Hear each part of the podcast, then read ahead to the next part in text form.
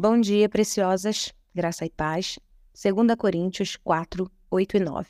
Em tudo somos atribulados, porém não angustiados, perplexos, porém não desanimados, perseguidos, porém não desamparados, abatidos, porém não destruídos.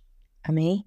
Amadas, o fato de nós reconhecermos o sacrifício de Jesus na cruz por nós, o fato de ele ser o nosso único, suficiente Salvador, não impede de nós sermos afligidas neste mundo tenebroso e longe de Deus.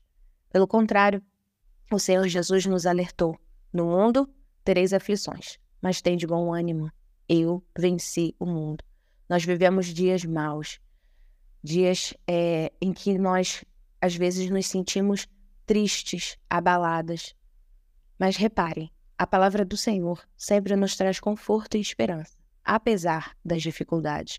O salmista também declarou, lá no Salmo 23, 4, Ainda que eu ande pelo vale da sombra da morte, não temerei mal algum, porque tu estás comigo. O teu bordão e o teu cajado me consolam. O Senhor sempre está conosco, apesar de tantas dificuldades e tantas lutas que temos enfrentado. Essa palavra, ela nos traz essa esperança nessa manhã. Por isso o Senhor nos diz: não temam o dia mau. Eu estou com vocês. Ainda não é o fim.